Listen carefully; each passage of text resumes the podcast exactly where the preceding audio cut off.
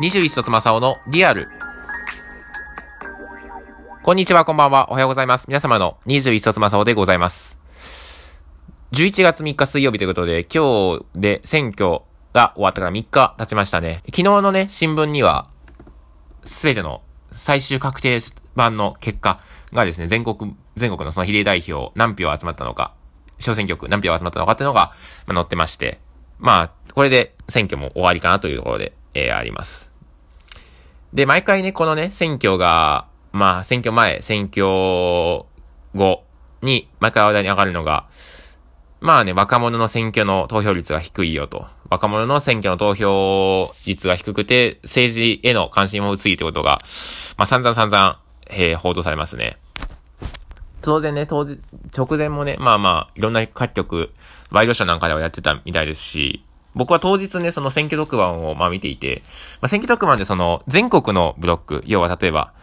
あの、フジテレビだった宮根さんとか、あとは TBS だった爆笑問題の太田さんとかが出てたパートと、あと、それぞれの局、要は地方の局に移って、その地元の選挙区の情報をお伝えするっていうパートとあるじゃないですか。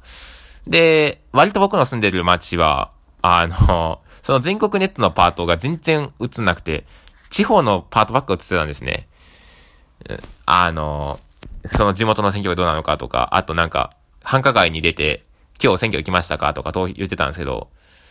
なんかね、すごいそれ気になったのがね、今日、その、若者が選挙に行ったか行かなかったかを聞いて、あ、こんなにも行かなかったんですね、みたいなこと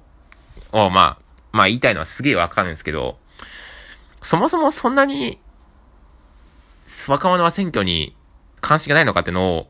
若者の、一若者としてすごい思うんですよ。別に、あるけどねっていうのが、一つ思うんですよ。で、なんかこうね、若者が選挙に行くように、こう、いろいろし、あの、取り組みをしてる人がいますとかね、そういうのをよく言うじゃないですか。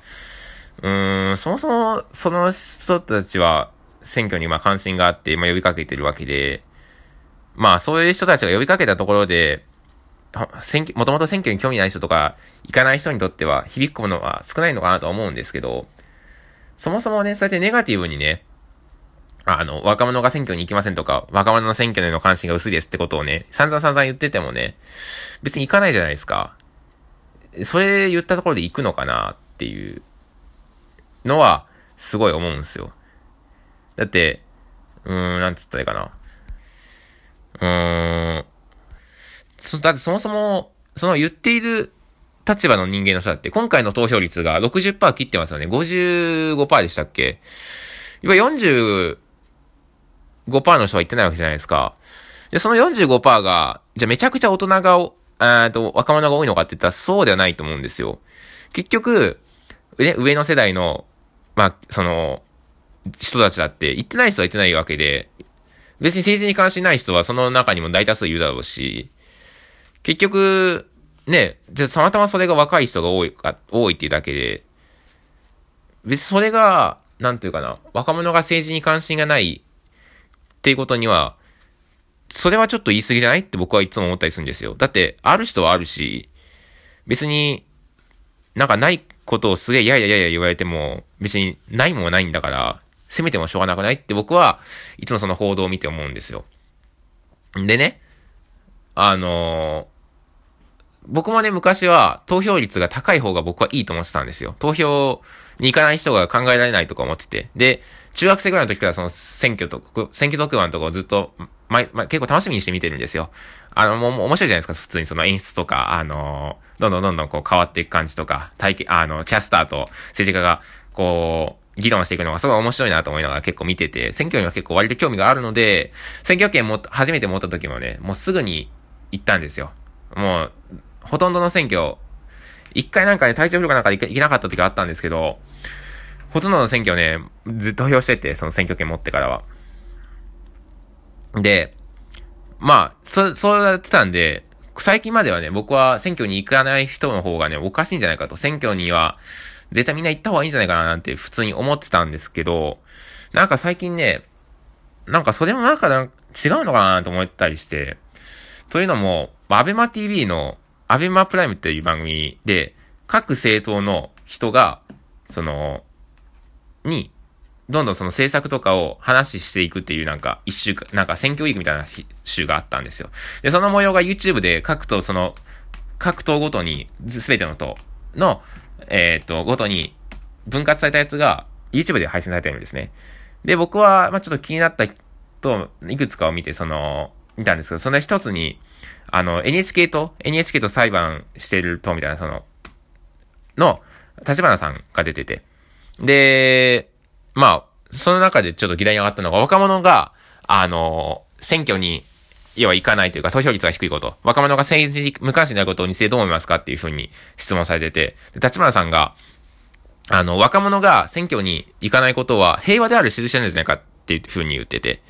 平和だから選挙に関してはね。本当に、例えば紛争が起きていて、毎日生きるのも苦しいような国だったら、みんな選挙に行くと。でもそれでも日本はそういうことがないっていう証拠なんじゃないかなって選挙に行かないっていうのはっていうふうに言ってて、ああ、まあなるほどなーって結構思ったんですよ。この意見に関して。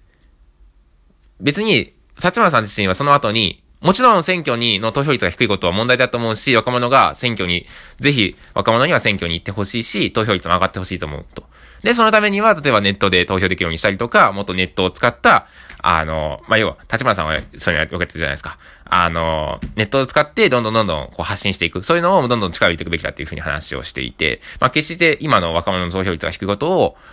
いいとは思ってないんですけど、なんか、ああ、なるほどなと思って、平和である印なんだな。平和だから、こうやって、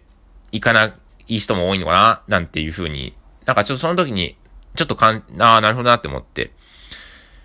で、もう一個ね、なるほどなって思ったのが、僕結構、ま、ダウンタウンの松本さんの、まあ、ことがすごい好きで、あの、まっちゃんがね、あの、昔ラジオやってたんですよ。松本人志の放送室っていうラジオ、東京 FM の方でやってて、で、その、ね、ラジオの番組380何回あるんですけど、あの、すべての回がね、CD になった、CD ボックスっていうのがあって、で、これはツタヤでレンタルできたんですよ、昔。で、僕にそれを、あの、高校生の時すごい、松、ダウンタウン松本がすごい好きだったから、あの、いつも借りに、あの、何回かね、借りてるんですよ。50回か60回ぐらいまでずっと聞いてて。で、その中でね、選挙について話す回があるんですよ。多分選挙が近かった時の放送の回で、選挙について話してる回があって、で、あの、アホな人は選挙に行くなっていう風に話し出すんですよ。で、アホな人が選挙に行って、あの、入れたところで、あの、政治は良くならんと。で、そんな人が入れる政治、そんな人が、あの、変なせ、ね、政、政党とか、変な候補者に入れて、受かったらどうするんだって話をしていて、なるほどなと。この、必ずしもね、だから、だから、アホはもう選挙に行ってはいかんっていうふうに、ズバっていう、いう回があって。あー、なんかそれを聞いて、僕もそのね、今までは、まあ、選挙に、の投票率はもう100、限りなく100%に近い方がいい、なんていうふうに思ってたんですけど、なんかね、今回ね、結構ね、僅差になったりとかね、あのー、してるのとか、あとまあ、コロナの感染者数がだんだん減ってきて、少しずつ平、まあ平和っつったらですけど、まあよく、ちょっと希望を見てきてる中での選挙だったわけで、なんかそういうのを見てるとね、ああ、なんか、選挙の投票率って、なんか、なんだろうな、若い人が投票に行かないとか、投票率が低いっていうことが、なんかこう、うーん、すごく悪いことないのかなっていうふうに考えが改まったりして。というのも、まあ、それは仮になく不可能なことではあるんですけど、本当は選挙行く前に各政党の候補者のを中立的に見て、あ、この党がいいなって見なきゃいけないわけじゃないですか。でもそこまでできるのってなかなか難しいことで、まあ学生時代もう自分は、まあ、できるだけやってたんですよ。例えばそれ高校生の時とか、今社会人になってそれができるかって言ったらなかなか難しくて、例えば高校生で18歳で選挙権も持ってるのって、高校生の中だったら受験生に当たるわけですよね。高3生が中心、高3生ですから。そうするとやっぱ受験勉強で忙しい中でそんなことすること暇はないですし、かといって社会人だって、まあまあまあ、忙しさを理由か、その理由になっしちゃいけないとは思うんですけど、なかなかその、まあ、仕事があってとか、家庭があってっていうの人もいる中で、それは難しいことだと思うんですよ。そうするとね、どうしてもね、あの、なんかこう選挙の前とかだと、まあ、自分が気に入った党とかいいんですよとか、自分が少しでもいいなと思う方で、まあ、直感でもいいんですよみたいな感じで言ってたんですけど、それでね、決めちゃうとね、あの、まずいんじゃないのって僕は、なんか考えが改まったりして、というのは結構今回、僅差の党、あの、選挙区が多かったんですよ。1万票差とか、その、ね、あの、野党と与党の候補者の間の差が。その人たちをね、例えばね、適当にね、まあ、なんか、若者選挙行かねえと、なんか怒られるしな、つって適当になんか、じゃあここに適当にいいでよとか言ってね、言う人がね、1万人いたらそれで受かっちゃうわけじゃないですか。ね、アホな人がめっちゃ選挙行って、それでね、あの、例えば、あの、この候補者過去になんかこういうことがありましたよと。まあ、客観的に見てこの候補者大丈夫なのかみたいな人だっているわけじゃないですか。そういう人たちがね、何も知らない人がね、アホな人とか、なんか、全然関心なかった人が行って、仮に。その人がね、1万に行って、で、変な候補者が受かったとしたらね、国会が、それは、それは、それはどうなのかなって思ったりするわけですよ。確かにある程度ね、選挙をね、もうちょっと軽くね、軽く考えてね、行くっていうのも、僕は一つ、その選挙、投票率を上げる上では大事だと思うんですけど、政治を良くするという意味では、それは大丈夫なのかなっていうふうに、今回この選挙、この選挙ですごく思いましたね。なんか、今回、あの、妹と、僕の妹とね、まあ、選挙とかも見ててね、今回の選挙何が、何が決まるのとか言ってて、この選挙でどこが勝ったの、その、要は、移して、大打ちになってるわけですよ。自民党議席減らすみたいな、維新大躍進みたいな。で、今回の選挙何が決ま、決まってんのとか、今回の選挙何の意味があったのとか、選挙税金の無駄じゃない？なんて言ってるんですよ。それを別に選挙で言えばいいじゃんって思うんですけど、でも、こういう人が果たして選挙に行ったところで、誰に出るんだろうと。で、その候補者は本当にいい候補者なのかななんて思ったら、果たして選挙の投票率がすごく高いことはいいことなのかなと。まあもちろん、そういう人たちを打ち、そういう人たちの票が勝てないために選挙区の、選挙の投票率が高くあるべきっていうのもわかるんですけど、なんか今の現状で軽く見られているのは僕はどうなのかななんていうふうに、この選挙の期間を経て思いました。今日ここまで Thank you for listening.